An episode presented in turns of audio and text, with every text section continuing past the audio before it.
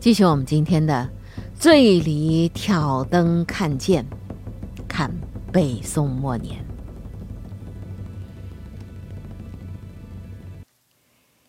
今天第二集，我们先来看一首词：“宫梅粉淡，暗柳惊云。黄州乍庆春回，风却端门。蓬山彩剑蓬莱，神沈洞天向晚。宝鱼环，花满君台。青烟里，算谁将金莲陆地齐开？处处笙歌鼎沸，相间乘。”雕轮隐隐清雷，万家帘幕千步锦绣相挨。银蟾皓月如昼，共承欢，争忍归来。书中断，听行歌，犹在尽街。这是徽宗赵佶的一首词，声声慢，字里行间看到的是什么？渗透着。奢华、脂粉、优雅，当然还有令人痛心的腐朽。中国历史当中有两个诗人皇帝，一个是南唐后主李煜，一个就是这个北宋的赵佶。两人才情都极高，但也都是腐朽透顶啊，昏庸透顶。他们写出的词章特别的华丽，尽显帝皇奢侈。但是，你找不到只言片语，有关心民生疾苦、社稷安危的。就说这个赵佶吧，他是神宗的第十一个儿子。元符三年正月，二十五岁的哲宗驾崩，赵佶凭借神宗夫人向太后的偏袒和支持，顺利登上皇位。这年他十八岁。在神宗十四个儿子当中，赵佶谈不上优秀，比他有资格、有能力去继承帝位的大有人在。那么，为什么是他呢？因为他深得神宗夫人向太后的喜欢。为什么喜欢他呢？因为他每天都按时到太后那儿请安，极尽谦恭。女人嘛。本来就是喜欢感情用事，更何况还是一个年老的妇人。如果这个老妇人的影响所及仅仅限于家族，那倒罢了。问题是，这个老妇人手里握着为国家挑选皇帝的权利，她的决定直接影响到国运的兴衰、社稷的安危、人民的福祉，太可怕了。当时的宰相叫张纯，虽然名声也不太好，但是呢，还算是个有见地的人。他是反对赵佶即位的，认为赵佶这个人行为轻佻，不可以君天下，并且提出了两个合适的人选。但是由不了他决定啊，向太后是不采纳张纯的意见，执意让赵佶继承皇位。在九百多年后的今天，我们再来看向太后的这个决定，当然是大错特错。但有什么办法呢？满朝文武当中有大智慧的人不少，有真见地的人也很多。但在中国的封建朝代当中，权力并不是根据智商的高低来分配的。一个昏聩的老妇人。这样轻率的对国家的前途和命运就做出了决定了。徽宗赵佶的登位是赵宋政权的一个分水岭。北宋王朝的辉煌，实际上在神宗执政的后期就已经是终止了，因为激烈的党派之争使国势颓唐。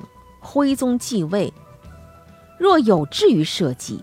国事尚有可为之处，因为朝廷当中还是有着一大批的有志有识之士，你只要用好他们，消弭党争，那么国力还是可以迅速提升。可悲的是什么呢？赵佶，他根本就不是一个想当中心的主，他一如既往的享乐，沉浸在声色犬马当中。他的身边聚集着什么呢？书家、画家、词家、道士、踢足球的高手和青楼妓女，这些人整天陪在他左右，争相献计、邀宠。赵佶的书法绘画，所以啊，都很技艺精湛。赵佶的另外一大爱好是什么呢？嫖娼。后宫佳丽如云，粉黛成山，但是这位风流皇帝还是喜欢吃野食儿。为了嫖娼方便，他竟然指示太监专门成立了一个行幸局，安排他的嫖娼事宜。当时汴京城里头有名的妓女，她都曾经轻车简从、青衣小郭前往幽会呀。这些妓女当中名气最大的是谁呢？李师师。她和李师师的云雨之欢。也成为朝野间茶余饭后的谈资。宰相无小事儿，皇帝无私事儿。召集的轻佻浮浪，对当时的政坛产生的影响是极为恶劣的。因为皇帝的个人行为对整个社会是起到示范作用的。在十二世纪上半叶的汴京，实际上是成了一个。名利场、奢华院和歌舞池，一些正直的大臣相继遭贬去职。那么谁相继得宠呢？蔡京、高俅、童贯，并且他们窃居高位。当所有的英雄谢幕，一个时代的悲剧就开始了。当所有的小人登台，一个政权就意味着走进了坟墓。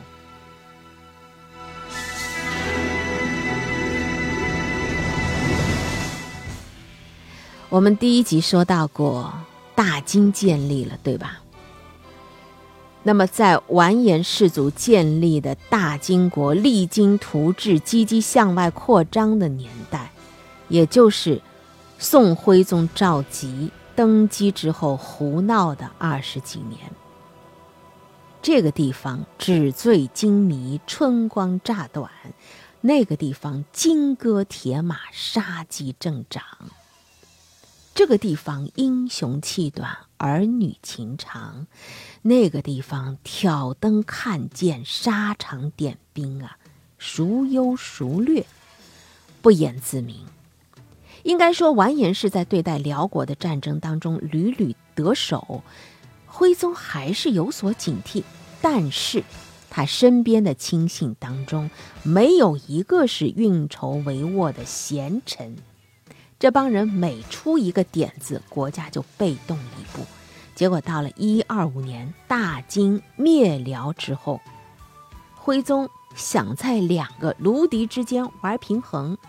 想以卢制卢的策略就完全化为泡影了，但他还存了一个侥幸的心理，那就是大金能够像辽那样和北宋呢划地为界。也就是说呢，他觉得啊，所以可以花钱摆平的事情都不是事儿，我每年就给你钱呗，来跟你换取和平。但是经过十多年战争洗礼的大金，他早已经不是。偏安一隅的草寇了。灭辽的胜利助长了完颜氏入主中原的野心。完颜氏所给予的不是什么金银珠宝，而是高于疆土啊！在活捉了耶律延禧的十个月之后，金太宗下令进攻宋朝，金兵分两路向中原进发。西路以完颜宗翰为主帅，率兵六万，从云州下太原，兵逼洛阳。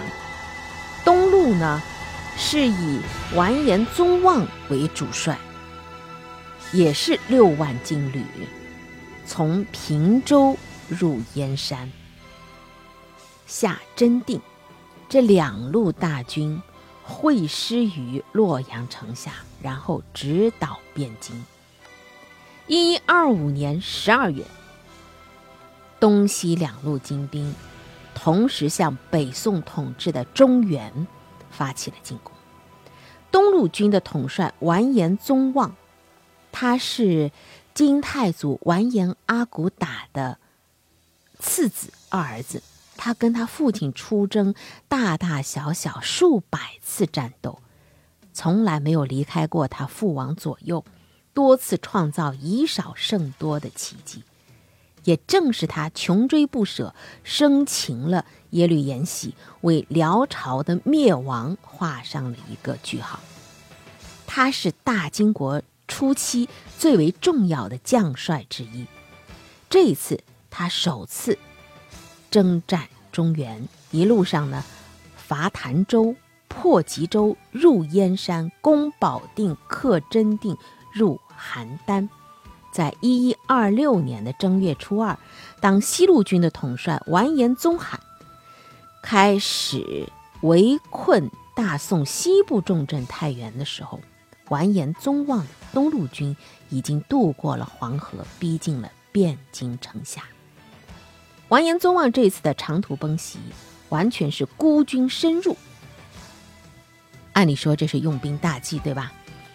但是那个时候呢，各路宋朝的秦王之师大概有三十万之众，这么多人，按理是完全可以合围精兵啊，予以全歼啊。可悲的是，宋兵虽多，但是久不习战。未临战场，新鲜切之，加上宋朝的当政当政的那些人闻风丧胆，没有办法身先士卒，组织起有效的抵抗。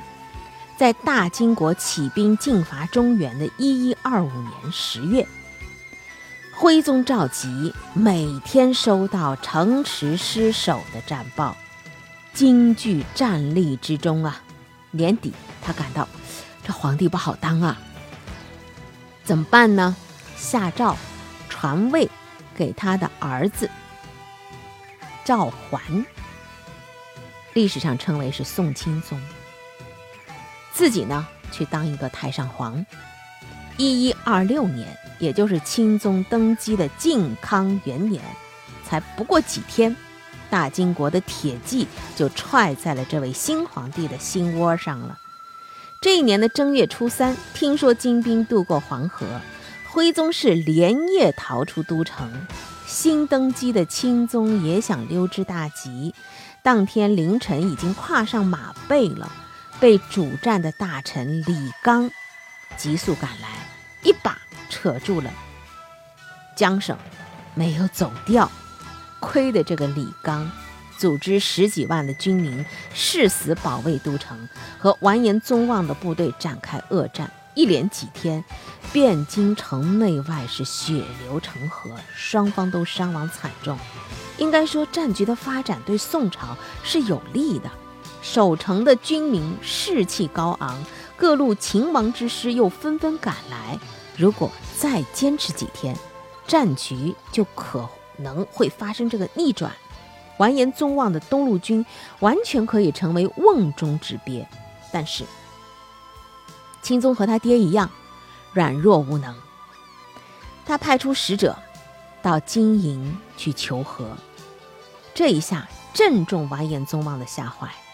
他已经看清楚了，战事发展下去对自己是不利的，所以呢，完颜氏就同意议和，但是提出了非常苛刻的条件。还没等到元宵节，和谈已经议定了。宋朝向大宋纳贡黄金五百万两，白银五千万两，牛马各万匹，还有其他的一些财物啊。除此之外，还有三镇，割让中山、太原、河间三镇，并且宋帝要尊称金帝为伯父。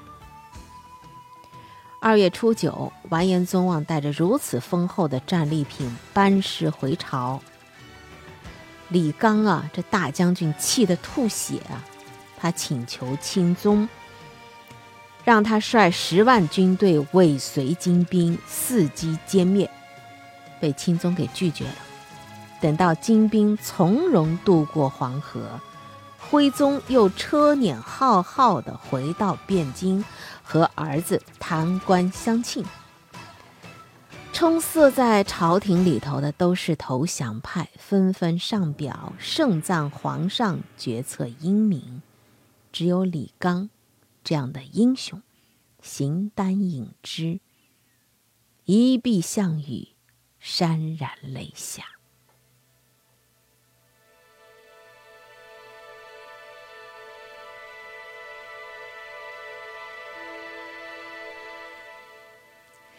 金兵首次攻宋，尝到了甜头，愈发激起了女真人入主中原的决心。女真人他们原以为疆域辽阔、物华天宝的宋朝是兵强马壮的，偶尔去那里骚扰骚扰，抢一些财物过来就是胜利了。经过一次真正的较量之后，他们发现宋朝只是徒有其表，银枪。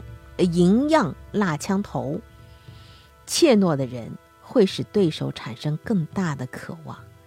在山沟沟里产生的完颜家族，这些大字儿认不得一斗的政治家和军事家们，现在是对赵宋王朝的宝座垂涎三尺了。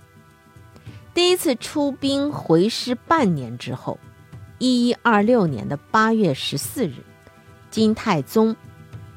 下达了第二次伐宋的诏令，大军分东西两路，两位主帅依然是完颜宗望和完颜宗翰。西路军九月三号攻陷太原城。第一次伐宋的时候啊，西路军围攻太原两百八十多天，没攻破。这次攻陷之后，完颜宗翰为报上次之仇，完颜宗翰啊就下了一个命令。杀尽城中男女老少，烧毁所有房屋。三天时间，太原城变成了废墟。太原啊，是汴京西边最为重要的军事要塞。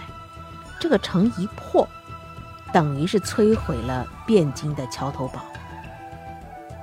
之后。大金的西路军连克汾州、平阳、隆德这些州府，进入了河南的河阳、孟津，渡过黄河之后，摧毁洛阳，卷击郑州，气势汹汹的就奔着汴京而来。东路军在完颜宗望的统帅之下。先于西路军在十一月二十四日抵达汴京城下，切断了城内城外的一切交通。八天之后，西路军赶来会合，二十万铁骑给汴京打上了一道密不透风的铁箍。大宋皇都成了一座孤城。女真人一向是直肠子的。他们现在学会了什么呢？计谋。他们一面攻城，一面和谈。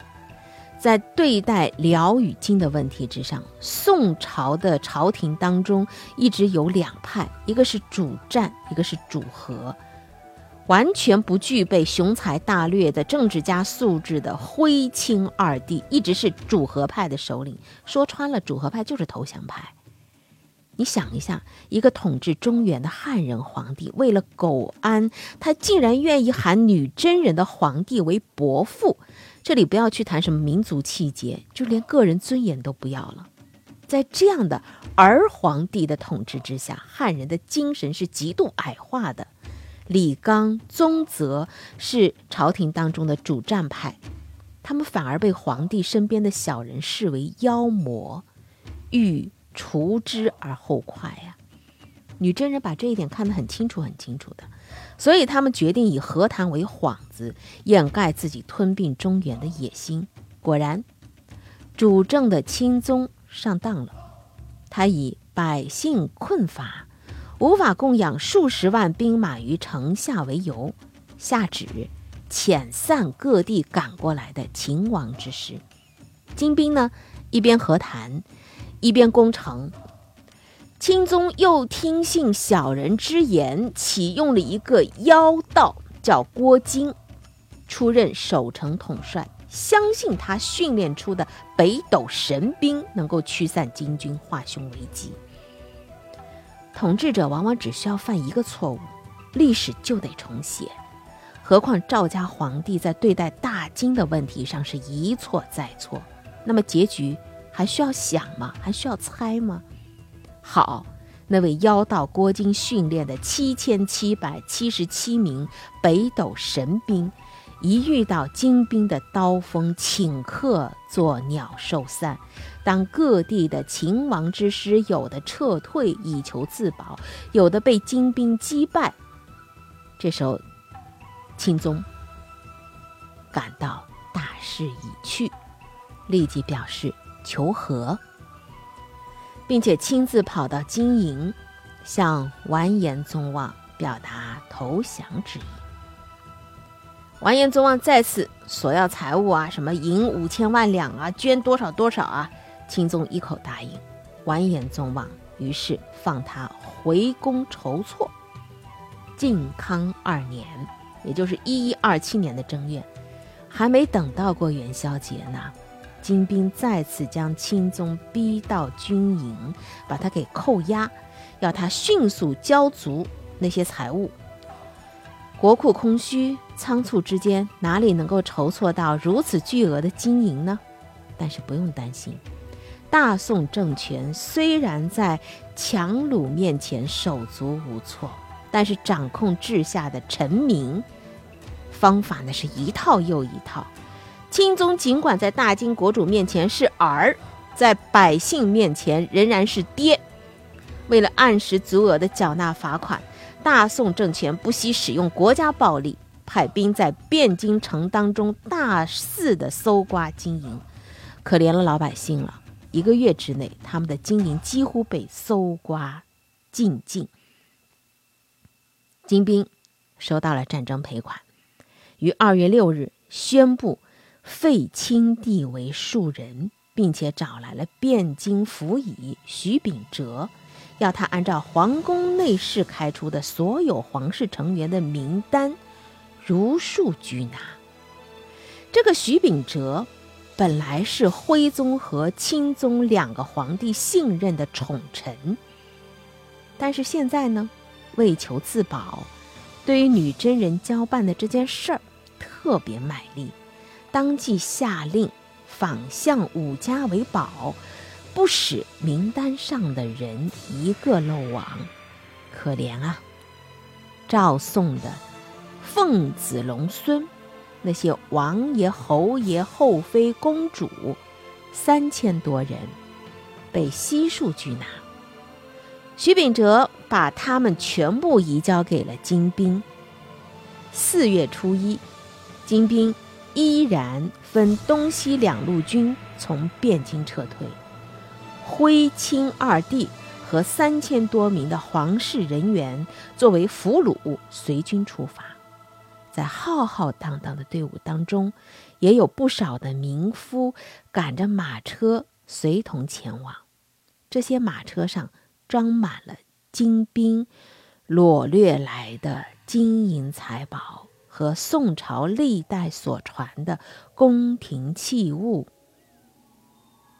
包括珠宝啊、字画呀、法架呀、礼器呀、鲁布啊、图书啊等等等等。按照当时的这个说法，说两百余年府库积蓄为之一空。可叹呐，赵匡胤创立的北宋王朝，经历了一百。六十八年的春雨秋风，至此画上了凄凉的句号。